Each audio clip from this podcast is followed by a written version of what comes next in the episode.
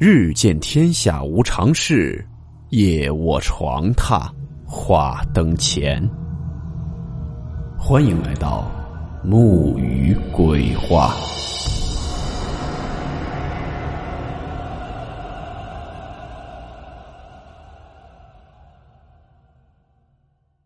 大家好，我是木鱼。在今天的故事开始前呢，给大家通知一条消息：木鱼的洗米团正式开启了。加入洗米团后呢，所有单条付费的故事全部可以免费听。啊，之前也看到很多听友在评论或者是私信跟我说，像一些单条付费一个一个买，感觉太麻烦，想一下打包。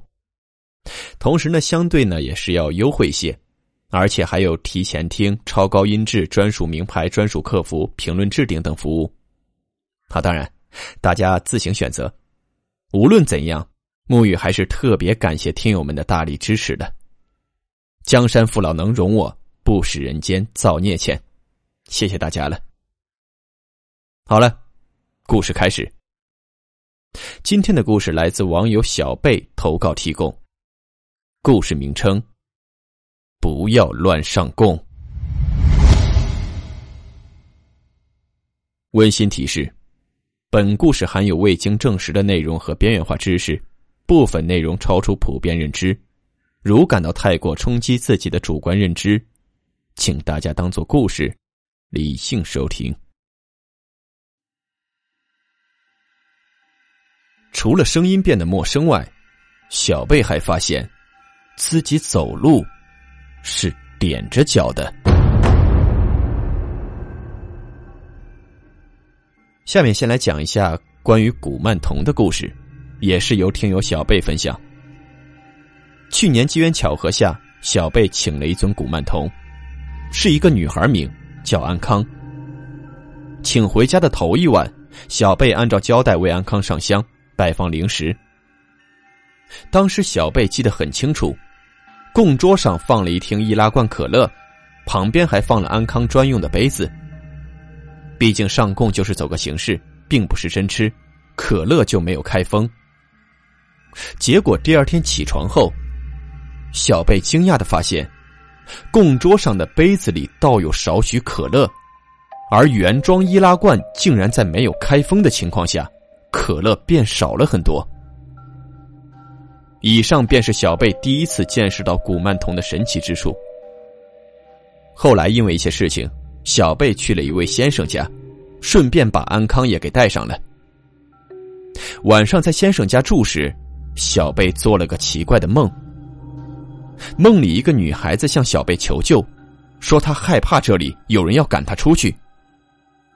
后来梦着梦着，小贝化身成了一个警察，为了营救人质一直在战斗，期间还死了不少战友。可奇怪的是，每一位战友咽气前，都会叮嘱小贝说：“说一定要记得照顾好安康。”梦醒后，小贝就把这事告诉了先生。对此，先生解释说：“说他家里全是仙家，而安康是古曼童，所以他不被接纳。出于害怕，就在梦里变换形式来提醒你，别忘了把他带走，保护好他。”但后来这事儿过了得有个把月，因为一些原因，小贝又得去拜访先生。结果临出发前的那一晚，小贝梦见还是上回那个女孩。他和自己商量，说：“妈妈，我不想去了，那里有很多可怕的人，还没有好吃的好玩的，我想待在家里。”打这儿起，小贝就再没带安康出过家门，每天为他燃一支香，每周四供一个鸡蛋。因为家里有人做生意，每次许愿都是和事业有关，而许完愿后，真的可以卖出去很多东西。另外，自打把安康请回家。不仅家人不怎么生病，家庭还很和睦，事业也很顺利。听小贝说，很多人对古曼童有误解，觉得他们是邪灵，很可怕。但其实古曼童都是小孩子，他们心地都很善良，只要主人不让他们做坏事，而是和他们将心比心，那养的时间越长，古曼童就会变得和主人越像。至于许愿方面，只要合理。古曼童都会尽可能满足的。不过，总之，养古曼童前还是一定要三思，切忌一时兴起。毕竟他们已经被抛弃过一次了。下面再讲一下小贝上学时经历的怪事。有一年清明，小贝跟着母亲回外婆家祭祖。住了一晚后，第二天一早，小贝跟着大人们带着贡品啊、烧纸往山上去。这座山叫对门山，村里多数先人都是安葬于此的。爬到地方后。大人们按辈分开始祭拜，小贝则被旁边的一座新坟吸引了注意。按说这几天正是祭拜的时候，可这座坟前，别说是贡品，连张纸都没给压。小贝一下也起了恻隐之心，于是他把手里的橘子和奥利奥放在了坟前。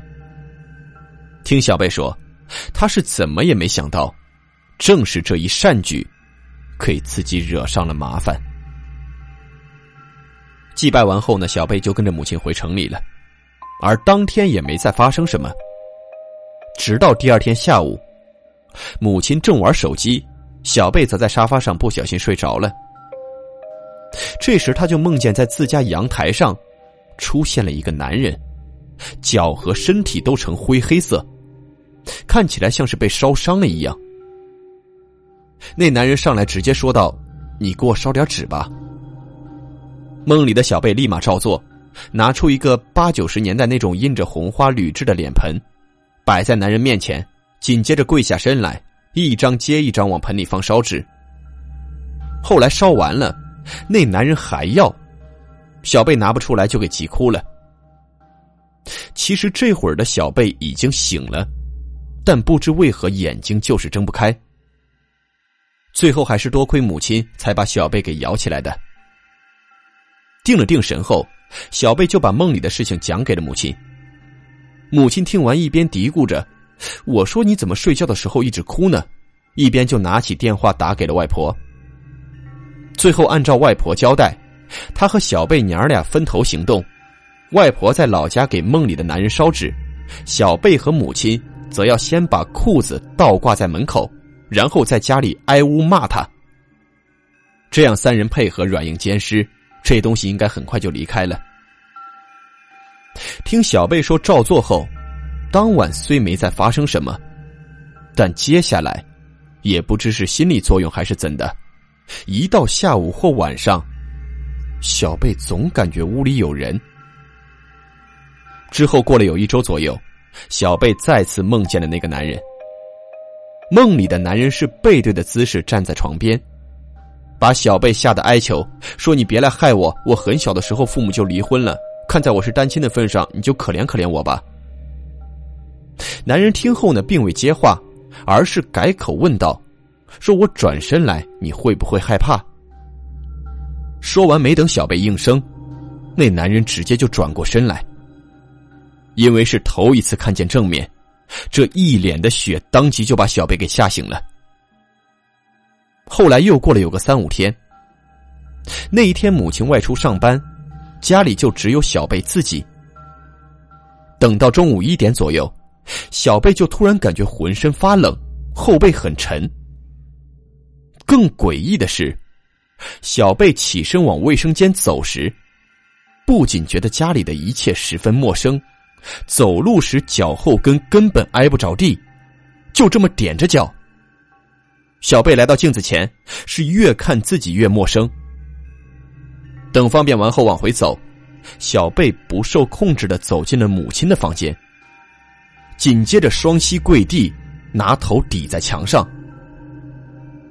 就这个姿势僵持了好久，小贝才终于挣脱开，逃回自己房间后。小贝有些困，就躺下睡了。睡到半梦半醒间时，突然就感觉有一股无形的力量从背后袭来，在钻入小贝身体的同时，床也跟着抖了起来。惊恐之际，小贝试着坐起身来，结果床是消停了，可小贝却止不住的掉起了眼泪。此时，小贝早已成了惊弓之鸟。慌乱之中，就给朋友发去了求助信息。结果朋友立马回复了一堆问号，竟跟着说道：“你是小贝吗？你的声音好奇怪呀！”小贝点开回放，这才发现自己的声音格外陌生，把小贝吓得哭着给母亲打去了电话。这下母亲也意识到了事情的严重性，第一时间赶回了家，身后还跟着一位婆婆。听小贝说，这位婆婆懂这些。一进屋就拿出碗、生米、香，还有黄纸。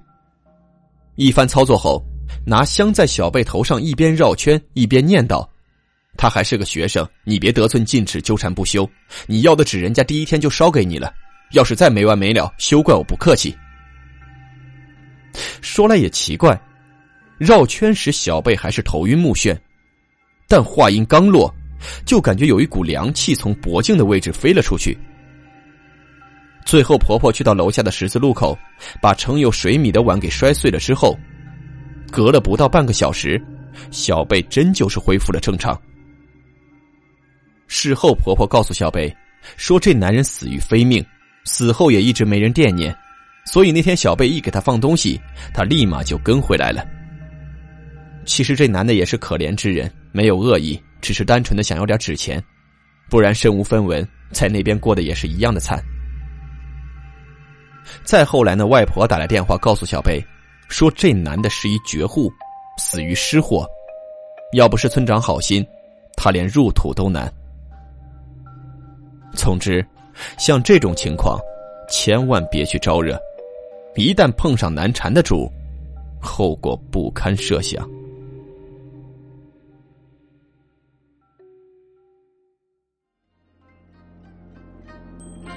好了。我们今天的故事到此结束，祝你好梦，我们明晚见。